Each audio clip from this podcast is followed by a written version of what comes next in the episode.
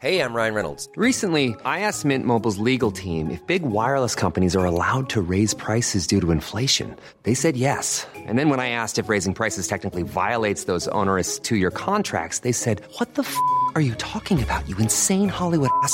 So to recap, we're cutting the price of Mint Unlimited from $30 a month to just $15 a month. Give it a try at mintmobile.com slash switch. $45 upfront for three months plus taxes and fees. Promo rate for new customers for limited time. Unlimited more than 40 gigabytes per month. Slows. Full terms at mintmobile.com. Así como suena, presenta La Chora Interminable.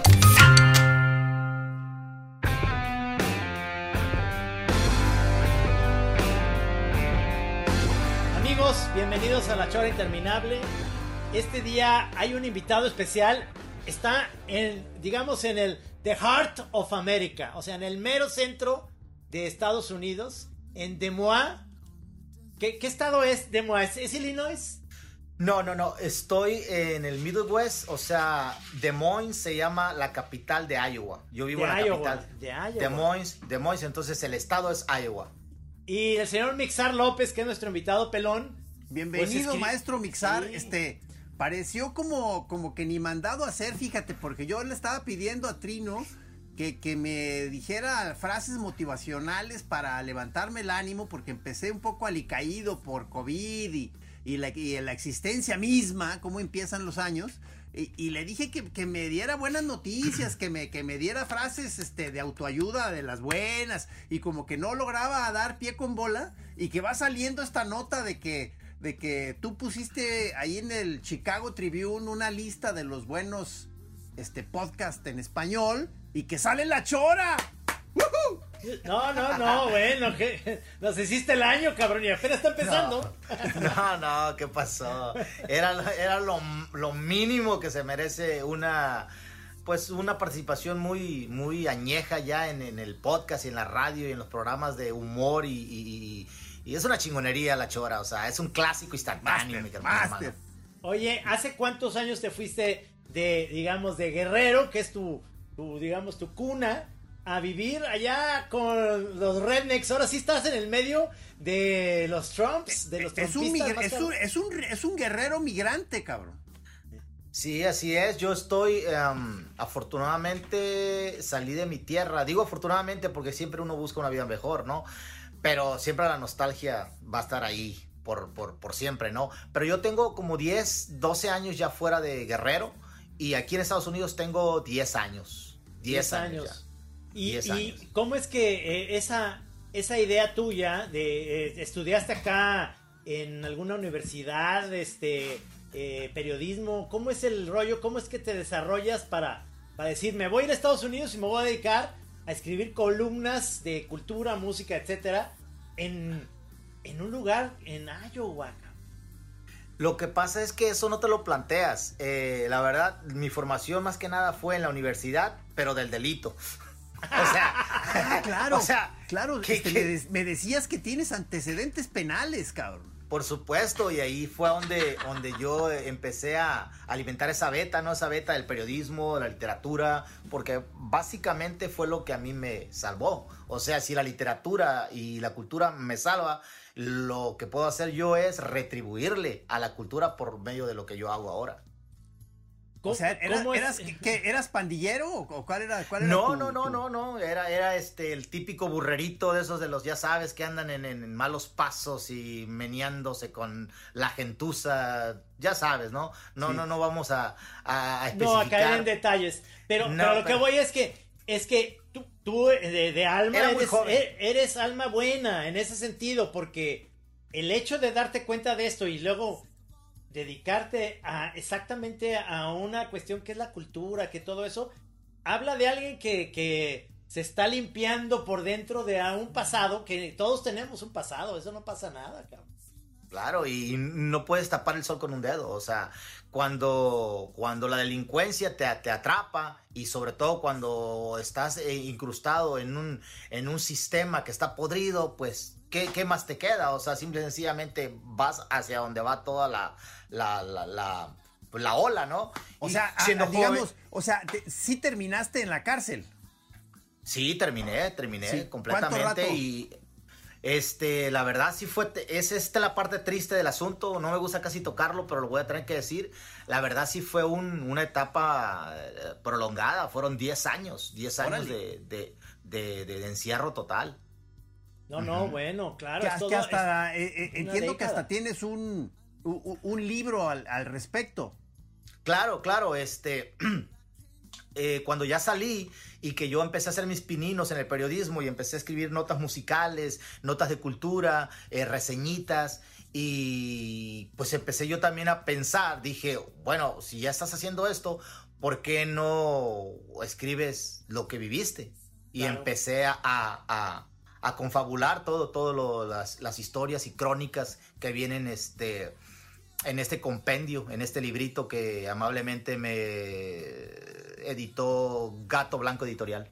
¿Dónde se puede conseguir ese libro? El libro va para ustedes ya, ya se encargó, ya, ya No, va pero a la- digamos, los choreros que quisieran leerlo y que te Ah, lo- los cho- ¿dónde te lo pueden comprar o dónde lo pueden comprar o conseguir? en librerías Gandhi, en, librerías El Sótano también, ahí está. ¿Cómo se Y llama? Directamente, eh, Prosopopeya, la voz del encierro. Déjame mostrarte uno. A ver. Ok. En Amazon, en Amazon también está. Ah, no, pues en Amazon es la onda. Mira, Prosopopeya, la voz del encierro. Oye, es una no mano manches. como, eh, ya sabes, tiene, tiene una esposa. Digo, esto también va a salir luego en la tele. Una de las esposas, digamos, que te ponen en, la- en- cuando te atrapa la policía. Pero es una mano en un esqueleto, ¿no? Que es la mano, según yo, la mano derecha. Sí, sí. ¿Y, y, y qué más notas? Eh, ahí entre los huesos, eh, no alcanzo a ver si hay como alguna figura de femenina. ¿Algo hay ahí o no? En cada, Ajá. en cada hueso, Sí. Bueno, los huesos están, están fragmentados, Sí. están destruidos, Ajá. Ajá. ¿sí? Y abajo, abajo se puede ver la, la, la editorial, Gato Sí. Blanco. Sí. Ajá. Ahora, Trino, me gustaría que leyeras esto, mira, justo en la parte de arriba, a ver si alcanzas a leer. No A voy ver, a, a ver, a alcanzar ver. a leer. No, no se alcanza. Pero me lo, me lo lees tú. Ok, te lo leo. Sí. Eh, Prosopopeya, la voz del encierro. 14 crónicas carcelarias escritas a las puras vísceras, así sin medias tintas. Es la visión del encierro en el cerezo de Uruapan, Michoacán, como un knockout contundente, como una realidad desnuda que corre entre barrotes y galerías de pasos criminales.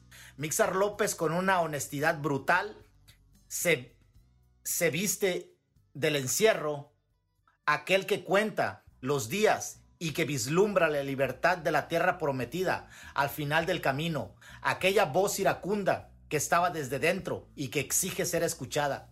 Un libro rudo de cárcel, droga, violencia, dolor y cultura pop a puños. Casi exige uno de esos sellitos de Parental Advisor. Sí. Ajá. Advisor. Sí. An- Aviso. Antonio, Antonio Ortuño. Ah, te los... Te, órale, cabrón. El pinche Ortuño, qué chingón. Tu carnal, onda. tu carnal. A Sí. toda madre. Qué chido, qué buena recomendación. Oye, pero, oye, pero entonces tú sales directo de ahí hacia allá tu aventura de migrante. De la, La verdad te voy a, voy a ser lo más sincero que puedo. La verdad yo salí casi casi como fuga. O sea, no más, no más en México. O sea, vete a cualquier otro lugar. Ya le pagaste a la sociedad, ya le pagaste al gobierno, no le debes nada a nadie. Cumpliste tu deuda, tu deuda con la sociedad. Ahora vete de aquí porque México no era un buen lugar para mí en esos momentos. eh, Sí, de sí. una mentalidad quizás fuerte, pero débil en el aspecto de, de que estás este, tocado, ¿no? Tocado Claro. por el encierro. Claro. Sí, sí. Claro. Oye, es interesantísimo todo este proceso que has de haber pasado, obviamente. eh, que estoy viéndote, eh, eh, lo vamos a ver luego también en la Chora TV. Que atrás tienes ahí unos revistas Mojo. Con, Ajá. yo me imagino Ah. que eres fan de Zeppelin. Porque ahí veo a Robert Plant. Y el otro me figuro que es Jimmy Page. Eh, Parece es- Mark es. Ro- no, es Robert Plant y es este Alison Krauss. Ah, sí, no, ahí abajo sí, pero en el lado derecho. No, Es- este es... eh, ot- Ah, ese es Paul Weller. Yeah, Paul Weller. Paul. Weller. O sea, Yeah. toda esta cultura musical, brother. O sea, ¿cómo es que la. la eh, eh, ¿Cómo la onda musical te clavaste desde muy chavo en esto? Esto lo adquiriste después, ya están en Estados Unidos. ¿Cómo es que tienes esta, este bagaje y esta onda de, de cultura musical? El, el- el el bagaje cultural lo he adquirido a través de los años porque no sé si ubicas que Ixtapas y Guatanejo es un centro turístico. ¿Sí? Entonces siempre venían italianos, alemanes, ingleses, gabachos, eh, de todas partes del mundo y yo siempre fui este ah, curioso y siempre tratando de platicar con ellos, intercambiando música, intercambiando cositas, conocimientos y poco a poco fui formando un, concepto general de lo que era la cultura. Ya sabes, ¿no? Una cultura totalmente raquítica, pero al final de cuentas mejor que la de los la de mis coterráneos, ¿no? No, y, entonces me imagino que después de que empezaste allá a picar piedra y a buscar cosas y a empezar tu formación, pues ya la cereza del helado fue cuando descubriste la chora, ¿no? Por supuesto, pri- primero, primero, la chora fue lo que explotó lo demás. Exacto, exacto. Qué chingón, Master. Fue qué el chingón. detonante, fue el detonante. No, pero además veo que los podcasts que, que pusiste son interesantes. Entre ellos está nuestra super sister, que es Fernanda Solórzano, que a mí me encanta su, su, su podcast que tiene para letras libres de cine. Que además ella es muy brillante, muy chida, chava. Este, y tienes otros, este, ¿Qué más, digamos, ¿qué más podcast te estás recomendando ahí? Exacto.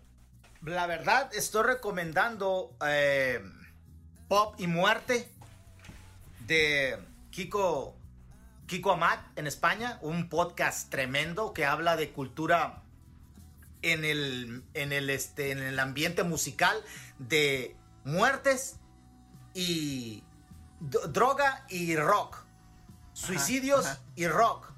Homicidios y pop. Más que nada pop, no rock. Ese es uno de ellos. Estoy recomendando el podcast del gran Piro Pendas. Excelente. ¿Eso ser qué humano. es? ¿Eso qué es? ¿Eso qué es? Piro Pendas es el, el, el, el main, el frontman de la banda. eh, Piro Pendas. Sí, Piro Pendas. Piro Pendas, ¿no te acuerdas, no te acuerdas de, de la banda de la banda mexicana de punk de los inicios de los ochentas? No, Aquella no, no. gran banda.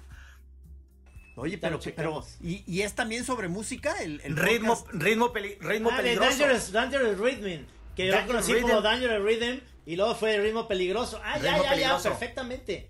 Él tiene un podcast Mira. en YouTube donde tiene invitados, ya sabes, varios eh, artistas, eh, exponentes del rock nacional y pues, es un podcast muy hermoso porque el tipo recomienda discos, recomienda libros, recomienda películas y además pues tiene invitados de super lujo todo el tiempo. Wow. Ese es otro, ese es otro, Órale, otro de los órale. que recomiendo. Ok, y luego está el de Fernanda Solórzano, que este... El de, el de Fernanda Solórzano fue un gran encuentro porque la manera en cómo ella aborda el, el arte, el cine, es muy diferente, es, es, es otra óptica. No es la típica reseña de una película, No, es algo no. muy diferente. Es, Es- algo muy diferente y me atrapó, me atrapó. Es, es, con, es con profundidad, es con inteligencia, sin dar spoilers. Y sobre todo, que es lo que me gusta de un buen crítico de cine, que como es ella, que, que no te dice si le gustó o no le gustó. El simple hecho de ponerte lo, lo que sí y lo que no, es muy interesante escucharla. Es, bueno, además que es muy brillante, chava, es- y muy guapa además. Y no te dice ve a verla, no te dice que no, No. te incita a que la no, ella da su punto de vista muy Sí. particular. Sí, sí. También le dio, también le dio mucho gusto salir ahí en tu lista y nos dio gusto vernos ahí compartiendo lista y hasta allá pues salió tema para eh, echarnos una cenita próximamente Trino con Fernanda celebrando Sí. nuestra nuestra inclusión en este Olimpo de los podcasts. ¿no? Oigan, pero ahora que nos den el premio ahí en Chicago, o su- por supuesto vamos a ir a cenar con el maestro, el maestro Ti- Tixar López a huevo, ¿no? ¿O qué? Tienen que venir de ley, de ley, de ley. Obrigado. Obrigado. Oye, y, Sí. y este, eh, esta, esta parte en la que llegas eh, a estacionarte, ¿por qué? ¿Por qué de Monoay? ¿Por qué? ¿Cómo se pronuncia? De, yo Des lo Moines. Des Moines, como francés, ¿verdad? Pero ¿por qué Ajá. Iowa? ¿Por qué es ¿por qué ahí en el Middle West, en el corazón de Heart of America? Qué aventurero. Bueno, cabrón. La verdad sí, sí, sí, en este punto de mi vida sí, ahora que veo en, en perspectiva digo, wow, o sea, qué huevos. Venirte para acá, o sea, la ¿Qué verdad hay ahí? que- ¿Qué hay ahí? Así que nos digas, mira, o sea, porque por ejemplo, yo he estado, últimamente he ido a, a consulados y luego voy a ir a Chicago, parece ser, pero, pero sé que Chicago, por los edificios, por la comida, por todo. He estado en San Diego, he estado en, en El Paso, que pues yo no sabía, pero El Paso está fregoncísimo. Atlanta, no mames, Tucson, Sa- Salt Lake City. Pero ¿qué hay ahí, cabrón? Ok, aquí hay mucho maíz. Corn, corn. Es un chascarrillo. No, no, no, no. of corn. La, la- la verdad, la verdad, la verdad, este, un clima de la chingada. O sea, la neta, frío, Ya, ya. seco, este, mucho trabajo, gente cálida, gente buena. eh, hay una gran oportunidad para hacer vida. Si vienes en familia, no tienes vicios y no eres un guayno y vienes a, a camellar, a darle con todo como migrante, no hay más que Iowa. Iowa te recibe con los brazos abiertos, pero si eres de los otros, Sí, Oye, me imagino. porque, a ver, lo, Sí. lo- lo que entiendo es que este, tú estás al mismo, tiempo, al mismo tiempo haciendo esta labor de escritura y de, y de periodismo cultural, y por otro lado estás haciendo la, el- la chamba clásica de migrante, que tienes oficios. Oh, por supuesto, por supuesto. Yo le echo la te- yo hinco la tecla de noche y de día trabajo en la construcción. O sea, Ajá, yo ese es mi, tra- mi trabajo del diario. Afortunadamente ya no trabajo en la construcción pesada. O sea, eso ya lo dejé hace mucho tiempo porque este encontré otro trabajo más, más amable, más noble. Me dedico a la pintura. Pinto casas nuevas, casas, o sea, Ajá. edificaciones nuevas, casas nuevas, y nosotros las pintamos por fuera y por dentro. Es un trabajo noble del cual no me, no me avergüenzo porque es el Claro que, que me no. saca adelante. No, por supuesto. este le da un techo a mis hijos, porque tengo varios hijos aquí en Estados Unidos. Eh, estoy con mi, con mi esposa, con mi prometida. Ya Saludos estoy allá, pedido. saludos. Estoy pedido, pero todavía no estoy casado. Así es. Your fiancé. My fiance, exacto. Exacto, muy bien. Sí, ella se llama Cintia, Cintia. Ok. Un saludote, mándale un saludo, por favor. Y saludos a Cintia. ¿Es, ¿Es norteamericana o es paisana? Ella es tejana. Ah, O muy sea, bien. O sea, es, es paisana, son de los que nacieron tres, cuatro generaciones allá, Sí, ya, pero ya. se identifican. No, no hablan muy bien español, no hablan muy bien español, hablan Ah, inglés mucho y todo, pero este se identifican mucho con, con- con la cultura latinoamericana o Fíjate mexicana. que eso es lo interesante que, que yo le comentaba el otro día a Gis de las invitaciones que me hace el consulado para ir a hacer una exposición. Y mucho de la exposición, de lo que tengo de caricaturas, habla, por ejemplo, de historias desconocidas de la independencia y la revolución, historias desconocidas de la conquista. Y me invitan a universidades. Y lo más curioso es que en las universidades es, eh, digamos, eh, mayormente los chavos, eh, hijos ya nacidos en Estados Unidos, pero hijos de mexicanos. Pero lo más curioso es cuando voy, digo, ay cabrón, hay, hay, hay mucha gente que viene aquí a ver la, la plática, o sea, pero en realidad son sus papás, o sea, los papás van a la plática porque son los que me leyeron a mí y les dicen a los hijos, a ver cabrones, lean a este güey para que no se les olvide que somos mexicanos, cabrón, o sea, es una parte muy importante que Sí. el migrante pide porque, porque mucho de la cultura, está- estarás de acuerdo conmigo, de la cultura a lo mejor latina, estoy hablando nada más de los mexicanos, pero también puede ser puertorriqueños o salvadoreños y demás, tiene mucho que ver con la televisión, con Chespirito, con una cultura un poquito más de televisión. ¿Cierto? Este, pero no es- Novelas y todo Exacto. eso, ¿no? No esta, esta idea, que, que a lo mejor me estoy poniendo en un saco muy, muy grande que no me toca, pero que puede ser que Ortuño vaya a dar una conferencia, que Juan Villoro vaya a platicar, que, que hablemos de, de, de- exactamente, Octa- ahí está. Octavio Paz y Trino Camacho, ahí van a dar pláticas. Ah, claro que sí. Ey, José Ignacio que- Solórzano y García Márquez. Ándale, ándale. No estaría descabellado, Trino, que vinieras a hacer una exposición aquí a Des Moines, ¿eh? No, no, me encantaría. De verdad, con tu obra. Yo, o sea, estoy puesto aquí, hay bastante. Eso es una de las cosas bellas de Des Moines, que el arte aquí se huele. Aquí el, el downtown, exposiciones, museos, no, no, no. Es una ciudad de arte, de arte. Aquí Des Moines donde yo vivo. Sí. Digo, yo, yo iría, yo iría nomás a tomarle fotos ahí a Trino y, a- y hacer ahí la, la- reseña, pues. O sea, no molestaría mucho yo. Sí, sí, sí. No, entiende, pero, se entiende. pero a, lo, a lo que voy con eso, que por supuesto que va, el pelón tiene mucho más material para exhibir, pero en el sentido de decir, ¿cómo, cómo es que es necesario que las nuevas generaciones de hijos de migrantes mexicanos conozcan su cultura a fondo, que no se les olvide que de dónde vienen, que la cultura americana también tiene muchísima basura y cosas que no le pertenecen y ellos quieren pertenecer a una cultura y me vas a dar la razón en el sentido, una cultura que a veces puede ser muy racista, muy muy redneck en esta parte a lo mejor donde, yo tú. estoy, sí. Donde yo ¿Ah, sí? Sí, sí, sí, sí. Nunca lo he sentido. O sea, yo, si alguien a mí me preguntara, de verdad, así frontal, que me dijera, oye, Mixar, ¿tú alguna vez has sentido racismo? Yo, la verdad, he tenido experiencias gratas con el americano, con el americano anglosajón. Es lo que te iba a Eh, preguntar, que si tienes ya buenos cuates gringos, gringos, así del clásico gringo. Sí, claro, claro. Muchos de mis amigos son americanos. O sea, eh, mi, mi- mi esposa, ella es maestra de inglés. O sea, todos sus, sus amigos son güeros, son americanos. Ajá, ajá. Entonces, este, prácticamente los, los únicos amigos latinos que tengo son mis coworkers, bro. O sea, la gente que trabaja conmigo, esos son mis, mis, mis, mis amigos Sí, sí. latinos. Pero de ahí en fuera te mueves en un mundo anglosajón, o sea, todo en inglés, todo en inglés. Acá tienes que hablar inglés y, y si no hablas, si no hablas inglés, o sea, estás out. Ah, claro. You're out, man. Sí, sí. Oye, oye, pero ahí, eh, digamos, eh, de repente, no sé si, si tú dejaste por de, de- de- de todo, todo, por ejemplo, te echas tu buena chela, tu vino, o, o estás en la onda clean de nada. Sí, mira, permíteme, por favor. Eh, sí, claro, claro. Voy, voy a, este, a permitirme presumiros. Ándale. Ándale, cabrón. ¿Qué es eso? Búfalo. Es, ah, ¿Qué es un, es un este, no, No, es un no. bourbon, ¿no? Es un bourbon. Es, un, un- bourbon. Ya. Qué, qué maravilla, qué maravilla. Sí, Eso es lo. ah, Ajá. ah, eh, eso es lo que, lo que tomamos mi, mi mujer y yo.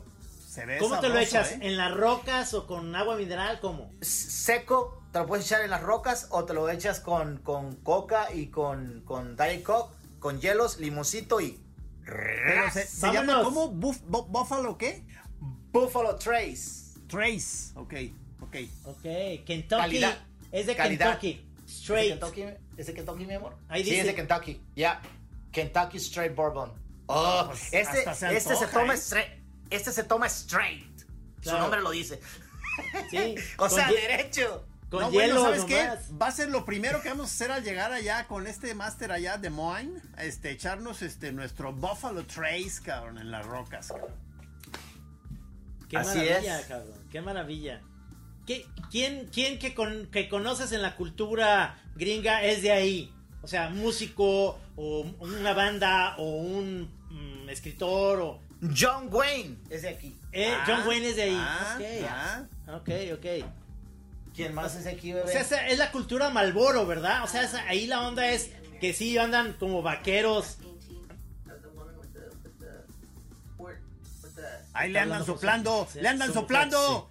Eh, es, mi, es, es mi maestra, mi maestra de inglés. Sí, ¿quién más es de aquí? Aquí hay otro, hay otro, hay un, un poeta, un poeta muy, muy, muy, muy chingón, es de aquí, uno de los grandes poetas americanos, también es de Ajá. aquí. No recuerdo su nombre, no se me viene, pero aquí una de las ¿No universidades será tiene Walt su- Whitman? No, ¿verdad? No, Whitman no es aquí, es de Nueva York. Ah, ok. Ya es de New York. Pero sí, es aquí es lo que yo le platico. No sé si te platicaba a ti o le platicaba a Trino, que aquí en, en Des Moines, Iowa, está una de las universidades que más buscan en el mundo latinoamericano para venir a hacer una, una maestría de literatura creativa. Una de las mejores aquí está en Iowa. Ah, sí. Literatura creativa. ¿Conoces a, a José Eugenio Sánchez?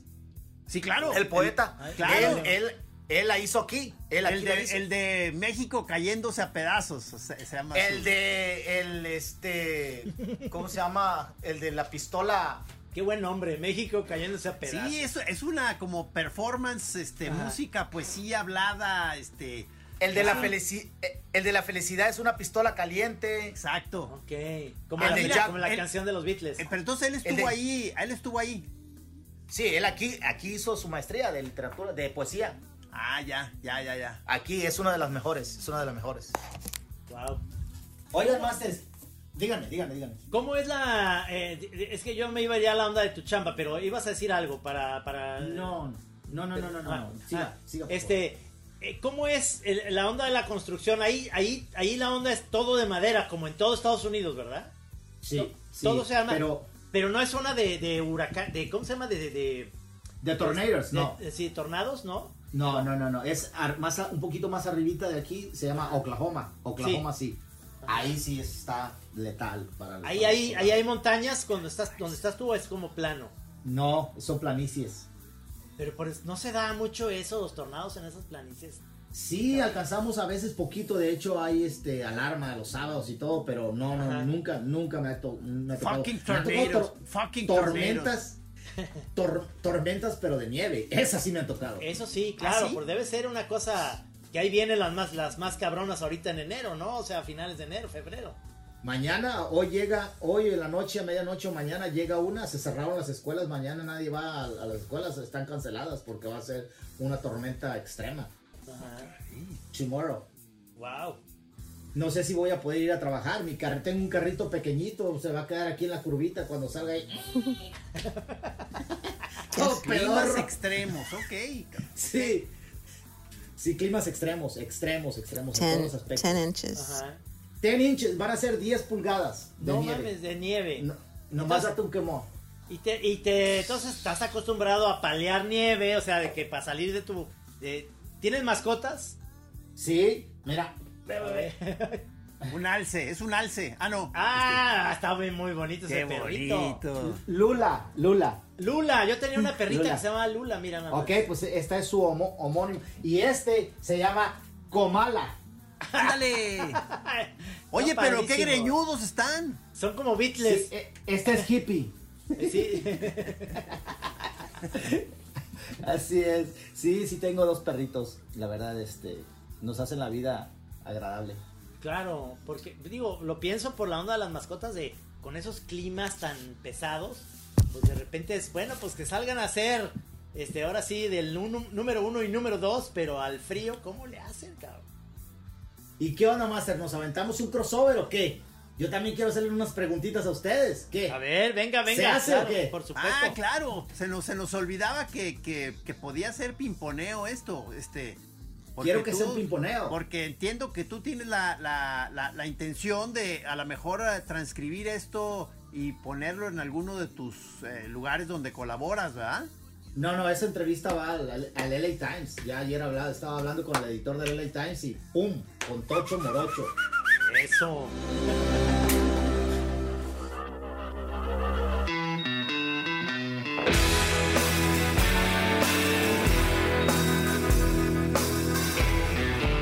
Ok, entonces, este. La primera pregunta que les quiero hacer a los dos es. eh, sin pudores, ¿eh? Sin pudores. No, Sin pues pedo. ya está muy difícil. ¿Siguen fumando marihuana todos los días o no? Todos los días no, todos los días no, y no fumada. Es decir, ya encontré alternativas muy sabrosas. Estoy hablando yo de, por la pregunta va hacia mí porque Gis no es tan pacheco. No. Tiene otra, ot- digamos, en el rubro este, de eh, yo soy el, el que me gusta la Mois. Pero yo soy, eh, ahora que estuve en San Diego, que fui a un dispensario, me conseguí un vaporizer. Un Porque vaporizer, yo como, no- ok. como nunca he sido fumador, me cuesta mucho trabajo y no sé forjar. O sea, en realidad soy pacheco de esos de que me daban un gallo y me lo y lo guardaba ¿Tú eres de los que tienes al que te está forjando los gallos? y luego me lo daban. Pero pero he encontrado en la gomita, las gomitas, una especie de salida muy sabrosa. Pero pero le- como le decía el otro día a Gis, en, en la chora en una que grabamos, se me hace muy difícil porque se va el- se va la onda digestiva, entonces tarda mucho en pegar y No le y hay como- calculas. no le calculas y hay que pensar muy bien que te vas a poner hasta el cepillazo en unas dos horas. Prefiero ahorita el vaporizer porque en el instante ya me pongo muy bien. Pero entonces ya te venden las, las sativas y las, la- las, las fórmulas. Los aceites, los aceites. Que ya inmediatamente dices, es que me quiero reír. Entonces nos pusimos a ver una serie de Netflix que se llama Emily en París, que es malísima, pero, pero ya en Pacheco me encantó. ¿Me entiendes? O sea, esas series funcionan así. Que creo Oye, que es más- pero, pero es lindísima esta Lily Collins, ¿no? Sí, sí, claro. por ella se, por ella Es se salva la, hermosa, la- la- hermosa, hermosa. la verdad. Yo lo veo Bueno. por, su, pa- por su papá, ¿no? Para, para hacerle el honor a Phil. Sí, al señor Phil, al señor Phil. Ok, ahí, ahí- ahí les va otra. No sé si va para ti o va para Trino, pero yo siento que va para Trino. Ahí le A va. ver. Me tocó estar en el Atlas en los momentos más difíciles.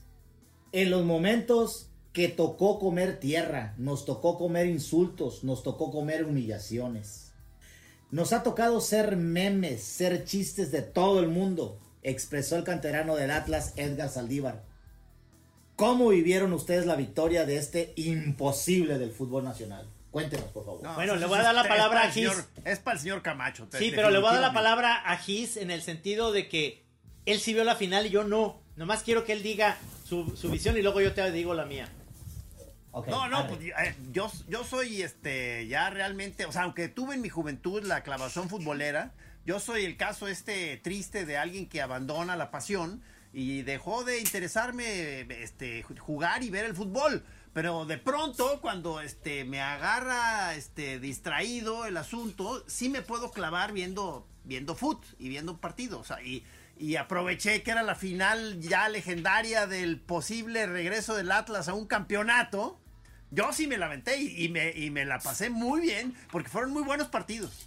Sí, Sí, la verdad, sí, los dos, los dos, el de ida y Sí. el de vuelta, estuvieron espectaculares. Sí, yo te voy a decir, este, como dijo este jugador, yo creo que lo viví muchos años y, y, eh, es una alegría infinita que, que no lo había vivido en mi vida. El, el, o sea, nunca he visto a la selección nacional ser campeona. Este, le voy al Barça, pues porque estuve viviendo en Barcelona, pero, pero es lejano, es decir, es, es como un triunfo que no me corresponde. El que me correspondía era el Atlas.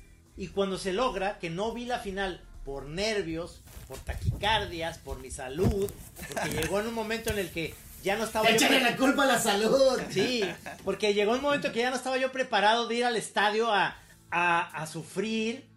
No, Otra pues, derrota. Lloré, cabrón, lloré de alegría, de... Qué bonito. De, hay como una explosión interna de decir, no mames, cabrón, o sea, y, y hay una como arrepentimiento profundo de no haber estado en el estadio abrazando a gente que me vale pito que ni conozco, nomás porque le va al Atlas. Y entonces de repente me veo yendo a, a centros comerciales, a Guadalajara o lo que sea, ahorita con la, con la pandemia no, pero este, mm, sobre todo por esta cuarta ola, de que veo a alguien delante y lo volteo y nomás lo señalo y le digo, ¡Qué chingón eres, cabrón! Y, y no, no saben quién soy, ¿no? Entonces luego dice, ¡Arriba el Atlas! Me voltean a ver con unos pinches ojos como, inye- como inyectados, inyectados como Sí, con ya. sangre en los ojos y la gente chingada. enferma, cabrón. Qué chingón, qué chingón, la verdad. Ah, eh, a mí no me pregunten a quién le voy, por favor. No, a ver, porque Ortuño es chiva. ¿Tú a quién le vas? Pues si Ortuño es chiva, ¿te imaginas qué sería yo? Totalmente lo opuesto. Ah, eres americanista porque eres de Guerrero. A huevo. Sí, sí, soy huevo. americanista. Sí. Pero te voy a decir una cosa, no es que me quiera colgar de la victoria del Atlas, pero fui muy seguidor del Atlas en los tiempos de que- en que estaba la Volpe y que Sí. tenía a todos estos morros, a, a Márquez, a este Co- cuando estaba Coca, cuando estaban todos esos vatos, yo seguía mucho los partidos del Atlas. Obviamente los partidos contra la América eran a muerte. Sí, sí, sí, sí. Sí, sí, sí, sí. Hay, hay una cosa que se quedó en el, en el tintero cuando me hiciste la pregunta de la Mois, que a lo mejor, no sé si está en las preguntas después, de lo que Gis es experto, que me gustaría que te lo platicara. Échale.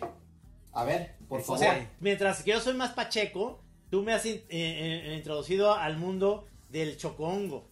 Sí, sí, bueno, sí, como que yo me, me igual que con el fútbol, yo, o sea, fui también de joven, este, muy marihuano y disfruté mucho la, la mota, incluso de diario, pero finalmente no me terminó acomodando, porque yo digo, no, no sé, ahorita me dicen que ya hay muchas variedades que pueden embonar muy bien con mi rollo, pero yo eh, eh, empecé a sentir cada vez más que con un temperamento molusco como el mío, que es aplatanadón, como que a mí la mota me termina de tumbar. O sea, y sigo, sigo sintiendo mucho eso. Entonces yo más bien me empecé a ir por otros lados. Yo me, yo me hice muy honguero, luego, luego pues, muy pedo, o sea, muy Oh, borracho. mushrooms. Y luego ya cuando dejé unos años el alcohol, me aficioné al M, al, al- al éxtasis, y, y, y así me la he pasado, este, pues muy divertido. Pe- Pero, pero ya cuando, ahorita para mí la gran aventura está siendo, este, el regreso al alcohol. O sea, que es una, el alcohol es una Oh, sí. droga mayor y para mí está siendo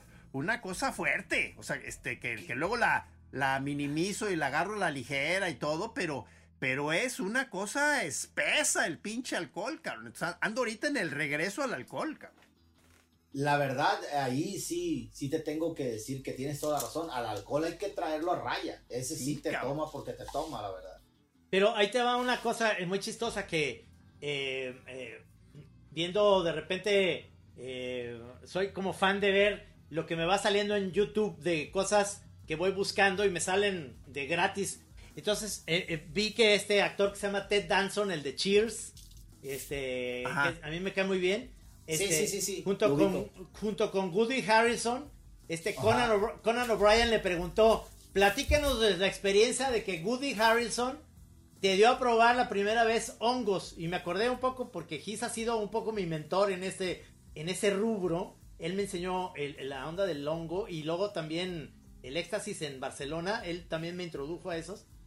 Y, y, y la, y, o sea, en primer lugar, cuando dijo eso Conan, como que Ted Danson dijo, a ver, no, no, no, no, como que se sacó de onda. Y luego, y luego como que reflexionó y dijo, bueno, ¿por qué no voy a decir la mejor experiencia que he tenido en la vida? Nada más quiero decir a los chavos que están viendo esto, pues no es que estemos haciendo, y lo digo igual aquí en la- Apología, apología, o sea. de esto, no, no, pero No. dijo, pero dijo, no mames, fue en el peor lugar, dice, porque estábamos este, en el programa y tuvimos como un fin de semana en donde alguien nos invitó en un muelle a un barquito para irnos en, como en la bahía, allí en, en California. Y cuando se iban subiendo le dijo Woody Harrelson, este, traigo aquí unos hongos que nos vamos a chingar tú y yo. Y venía otro actor que dijo, yo no.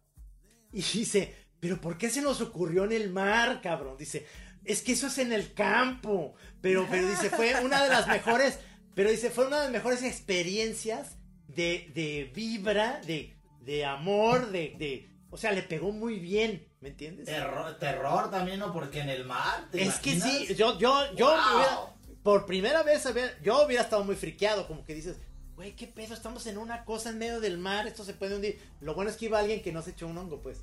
Pero, pero, pero me doy cuenta esas, esas tipos de experiencias que ahora surgen, como, como tu pregunta que nos haces, y que la gente está abriéndose a eso y que, que ya basta de esas como hipocresías de que, no, no, pues es que yo no, porque yo respeto mi cuerpo y la chinga.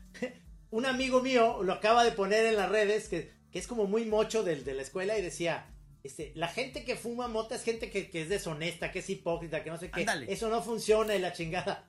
Y entonces otro de mis cuates, que considero que es muy mocho, dijo, maestro, cambia de dealer.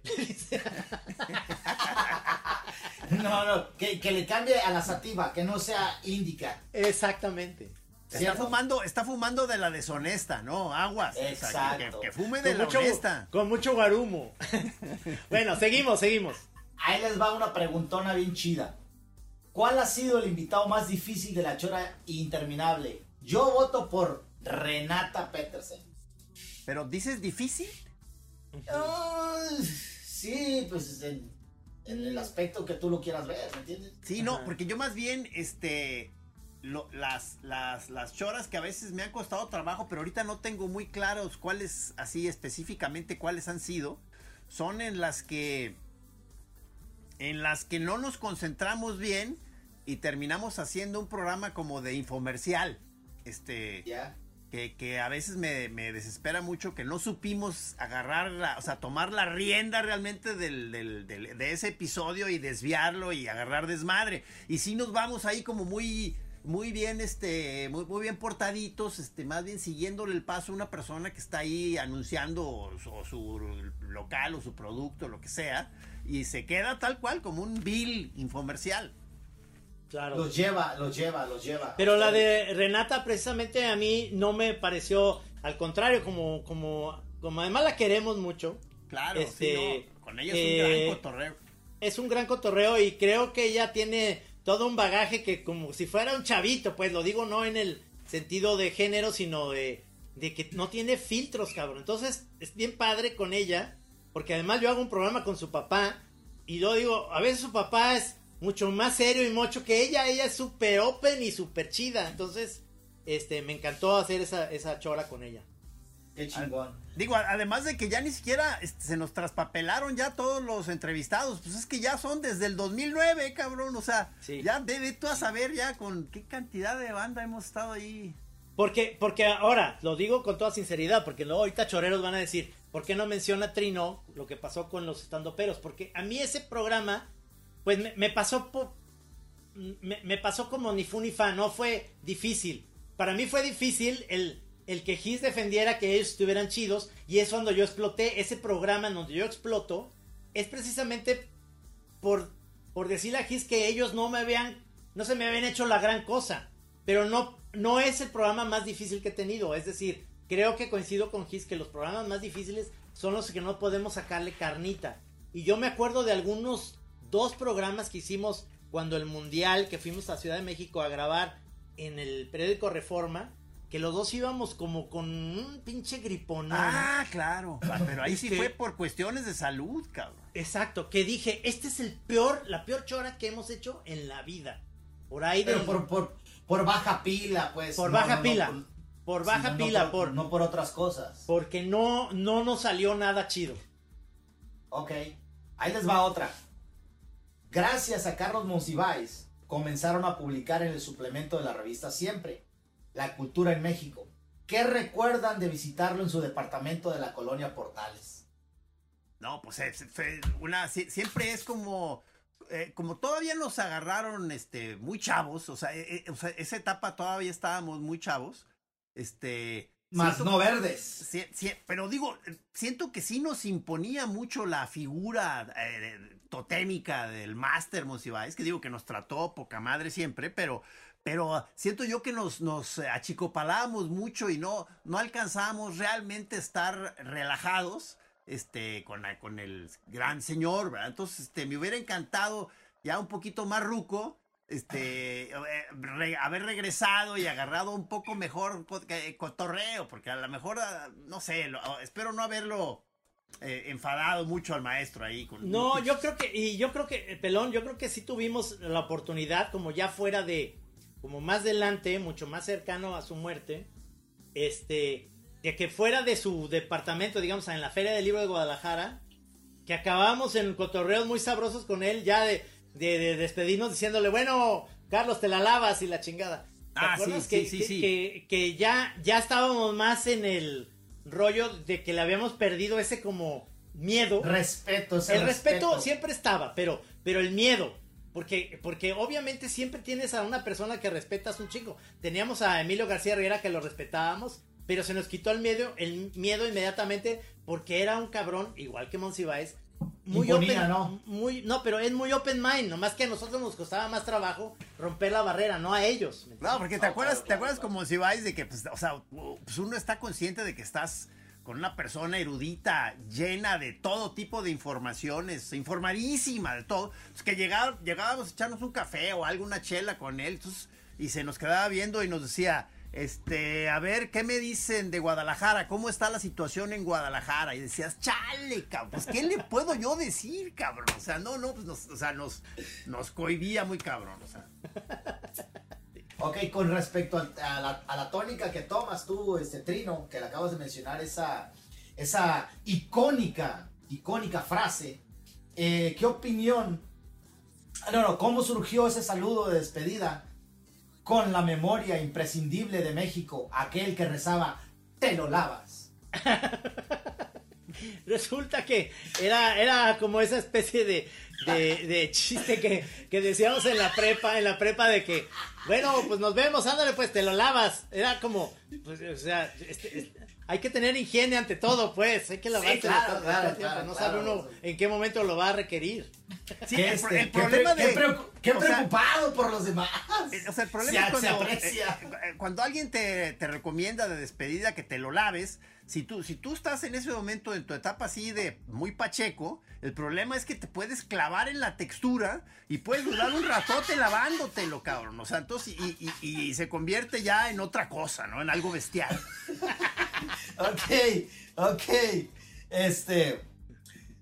eh, fíjate que hace, hace, hace, hace poco, hace unos, una semana creo, estaba platicando con, con un gran, gran, gran gestor cultural eh, de Guadalajara. Yo sé que lo conoces, eh, His. Eh, él es una persona que yo le tengo mucho aprecio, mucho aprecio. Yo, este, gracias a Dios, tengo una amistad muy cercana con él. De hecho, tenemos un proyecto entre yo y él que poco, poco a poco ahí va, ahí va, ahí va formándose y, y va a salir. Es un libro ilustrado que tenemos de, de entrevistas eh, underground que yo Ándale. hice de pura, de pura banda, ya sabes, banda underground, Ajá. rock Ajá. y diferentes personajes. Este personaje es Cristian Franco. Ah, no mames, que, o sea, es un ¿Qué- qué? muy Ahí buen va. ¿Qué opinión les merece la gestión contracultural del proyecto Doña Pancha Fest en Guanatos?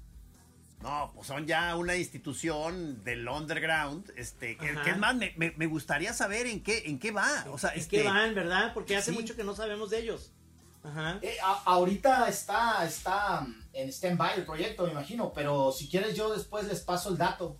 Yo, Sí. yo platico con él mañana y ya sabes, ya tenemos nuestras redes, nos comunicamos mira. y, y vemos que, cómo, cómo entrelazar ahí información. Sí, no, digo, de- de- desgraciadamente como yo no soy muy este asiduo de, de ir a conciertos ni festivales, o sea, este, soy un molusco alfeñique, entonces me, me- me da me da un poco de, agüite no poder tener así este la, la- la información fresca de, de- de varios para poder estar comparando cómo fue cómo fue creciendo Doña Pancha, pero me tocó cuando menos ir a uno en donde me la pasé muy bien, o sea, de- por no, no sé por qué accidente me convencieron de ir y me ¿En el tocó cine ver unas- variedades? ¿En el cine variedades? ¿En el cine en el- variedades? ándale, sí. O sea, en el. En el Arba, pues, ¿verdad? Sí, En el sí, Arba, en el sí, Arba. sí. Eh, En el ARBA. Sí, este, el último que se realizó fue el de España, ¿no? Creo que fue el, el que hicieron en España. Y ya de ahí no, no he escuchado eh, un- una, una, una, una emisión del festival. Lo, Ah, hicieron sí, en cierto. Creo que sí, ¿eh? Creo que fue, sí. Fue el último. Fue Sí, el último que, sí. que hicieron. De ahí ya no han hecho más. Pero Cristian te manda muchos saludos, Kiss. No, no, pues Qué es un buena gran onda. señor ese cabrón. Ah, Es un Y a gran ti también. Trino. Qué buena onda, qué buena onda. Sí, hace años que no sabemos de ellos. Ok, si quieres hacemos un, un break y pues, aviéntense algo para acá, no sé, alguna cosa que me quieran preguntar, o quieren que les lea alguna croniquita del libro para que se den un quemón de cómo va. Sí, sí, sí, sí, nos late porque de todos modos el tiempo se nos está yendo así como agua y ya tenemos como el tiempo muy medido, entonces pre- preferiría también si tienen más preguntas que hacernos estaría buenísimo. Perfecto, perfecto. Entonces vamos a terminarla Sí. y, le vamos a pegar. Órale. Eh, ¿Cuál fue el organismo protosaurio del el SANS en la revista La Croqueta que regentaban con Falcón? O sea, El la primera. O sea, este, te refieres al, digamos, al el origen del, del El, Santos. el ori- el origen. Sí, sí, El este. Se- según yo, el, el origen del Santos es el, el gusto que le empezamos a, a agarrar Trino y yo a trabajar en equipo. Es decir, a improvisar entre los dos chistes y irnos pasando historias y uno contestándole la historia al otro. Entonces, eh, según yo, ese es el germen, el, es decir, el gusto por la colaboración. Y ya estando en ese estado en el que estábamos nomás viendo la ocasión para pimponear monos, este, eh, eh, Trino empezó a poner ahí sobre la mesa ya personajes como que se prestaban para estarlos repitiendo, que, que, ya tuvieran su, su historia. Y, y nos empezó a dar mucha risa empezar a, a darle seguimiento a una bola ahí de luchadores pachecos, cabrón. Que, según, que según yo, la primera tira salió en, en un libro mío que se llamaba Historias Paralelas, que era, era el santo. En esa sí era unos niños que llegaban y timbraban en la casa del santo y se iban corriendo. y el santo salía y se lo chingaba, se agarraba putazos como si fueran el perro aguayo, se lo chingaba.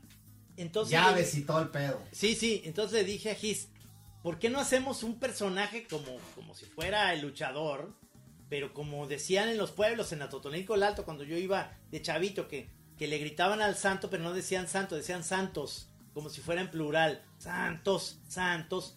Y, y, yo puse en la mesa como que el, el Santos tenía un, una especie de Robin, que era el cabo, y había un jefe de policía. Pero luego aquí se le ocurrió poner a la Tetona Mendoza y al Peyote Asesino. Y como que de ahí surgió eh, una serie de, de historias que dijimos, hay un chingo de cosas que se pueden hacer con estos. con Sí, estos porque, monitos". porque además fue todo, digamos, ya, pues el, el, el desarrollo del ya no sé cuántos años fue de estar haciendo el Santos, o sea, por un lado, pero como que traíamos tal vuelo de, de- y gusto de estar ahí haciendo historias en equipo, que hicimos de manera paralela eh, todas las rollos de la chora interminable, cuando también, era- digo, cuando era, pues es que inició siendo también una plana semanal ahí, una especie de historieta, una plana ahí por entregas en, en la jornada semanal. Entonces, este, o sea, disfrutamos mucho realmente hacer como colaboraciones. proyec- proyectos paralelos que tenía que ver con personajes que, que, que pude como, como jalar al, al señor Pelón a que hiciera personajes para poder entre los dos crear un mundo totalmente este aparte a de nuestras cosas que hacíamos, ¿no? Personales. Sí, sí, Ok. sí. Yo siento que en ese mismo, en esa misma tónica, la siguiente pregunta dice que a la par de esto, ¿cómo surge todo el imaginario de desmadre y humor bizarro con personajes entrañables como la Tetona Mendoza, el Peyote Asesino, el Diablo Cepeda, las Poquianchis del Espacio, quienes practicaban el sexo grupal, se drogaban hasta el alba, peleaban contra Godzilla y se encueraban a la menor provocación. Todo esto acompañado de lucha libre, caca, semen, sangre, pelos y groserías. Sí, señor. Sí. El- ¿Cómo surge? No, no, ese, a, a mí me encanta porque ese es el tipo de preguntas que ya vienen con su respuesta incluida. Entonces ya nos es- simplemente decimos, efectivamente. Es, es- eso, es- ¡Eh! ¡Caí! ¡Caí! Eso, eso, eso que dices es una especie de, de meter todas estas cosas en la licuadora. O sea, esos personajes que son como del imaginario nomás. Porque ahorita me acuerdo que me decían, ¿de, de dónde surgen este, eh, eh, por ejemplo, el, el Diablo Cepeda? Y yo decía, yo me acuerdo que me, me encantaba, es- hice algunas cosas con el poeta Heraclio Cepeda, el apellido Cepeda. Porque luego pensaban que era de Jorge Cepeda, el director de, del periódico, pero no- nada que ver porque no conocíamos a Jorge antes. O, o aquel mítico o aquel mítico jugador del Atlas Cepeda. o sea, ah, sí, eh, pero eso, ah. pero eso llegó después. Es decir, esto es antes, esto es Heraclio Ay, no, no. Cepeda, es, pero por el apellido. Pero luego, de luego de repente la perra Fuchas era un amigo nuestro, Sí. y la sirena Lupe era una amiga nuestra, y luego salían nuestras mujeres de aquella época, la, la rata Maruca, que era la esposa de Su- Susi San Ramón, que era mi mujer, y, y era, era incluir como personajes reales Que orbitaban. eh, que orbitaban en eso. Y, y, y es un es meterlo todo eso en una licuadora que lo que yo podía poner de la lucha libre que Gis no tenía mucha idea y, y este y, y luego Gis ponía los pelos la sangre los mocos y todo lo demás. Es decir Y una ahí es cosa, donde y una cosa que yo este, eh, disfruté mucho en todo el rollo del Santos y de la Chora fue estar, este, que quizá luego ya estaba mucho regodeo en eso, pero me encantaba estarnos metiendo a Trino y a mí como personajes, como partes de la historia. Entonces, como este en esta cosa de estar este poniendo a los moneros mientras están planeando hacer la tira, este los moneros en las dificultades con los directores del periódico. Entonces como que fue para mí un tema que disfruté mucho para el cotorreo Pacheco. Qué chingón. Eh, ¿De dónde surgió la leyenda? Estaba un día el Santos. yo creo que que fue algo que a mí se me ocurrió por por los libros infantiles como esta onda de, que te cuentan un cuento antes de dormir o mis tías de Atoto, mi mamá, lo que sea que era estaba un día Blancanieves en el bosque, estaba un día es, es eso, es, es como te voy a contar una fábula, te voy a contar un cuentito, te voy a contar una historia. Es de ahí surge ese, ese, creo yo, que, que por ahí viene. Yo creo que sí, exactamente. Porque, sí, sí. porque ya lo había hecho yo al menos este con el rey chiquito y con y con las historias paralelas algo así. Oye, nos está diciendo nuestro productor, Ah, perdóname, sí. pero- Ah, sí, cierto. que, que se nos está acabando el tiempo, pero pero ¿qué tal te parece si acabamos el programa pero seguimos con tus preguntas? ¿Te parece? Perfecto. Oye, perfecto, ¿te parece? pero ah, quiero agradecerte el hecho de que hayas aceptado estar en la chora el día de hoy. Te agradecemos mucho. Este, Para mí, no, para mí es un privilegio, hermanos. La verdad, eh, para mí es algo muy especial. eh, ustedes desde tiempos inmemorables. Qué chingón. cabrón. Es que ya estamos he grandes. Ya estamos Los he grandes. seguido. Yo no me puse en el primer hervor, mi hermano. Oye, Ya pero Mixar López te pueden encontrar, digamos, en las redes. En eh, redes sociales, sí. en, en- encuéntrenme en Facebook, Mixar López, encuéntrenme en Twitter, eh, Nomenclatura, Ajá. Encuéntrenme en eh, Instagram, Rockerman, Ok. ahí, ahí, ahí estoy con mis este, artículos sobre música, cine, eh, reseñas de libros, entrevistas con personajes como ustedes y todo eso del, del negocio del abarrote. No, pues la, la verdad, muchísimas gracias y qué, qué buen levantón de inicio de año habernos visto ahí en tu nota sobre buenos podcasts. Muchísimas gracias, maestro. Y pues esto sigue, esto sigue. Esto sigue. Mi querido Rudy Almeida, nuestro productor, muchas gracias, como siempre, ahí detrás de esta producción. Mi querido Mixar, las últimas palabras para despedirnos. Sí, no se olviden por favor buscar todos los títulos de la editorial Gato Blanco. Ha estado sacando muy, muy, muy buenos títulos. No nada más en mi libro. Hay bastantes autores buenos que tienen ellos. Por favor, en Gato Blanco Editorial. Los libros los pueden encontrar en el sótano. Y no se olviden de... Please. Sí. Sí. Pos- po- prosopopeya, la voz del encierro. Del encierro. Choreros, nos ¡Feliz vemos el año, próximo señores! jueves. ¡Feliz año! ¡Feliz año! ¡Comenzamos! Aquí en Así Como Suena, La Chora Interminable. Es una producción de Radio Universidad de Guadalajara. A huevo, señores.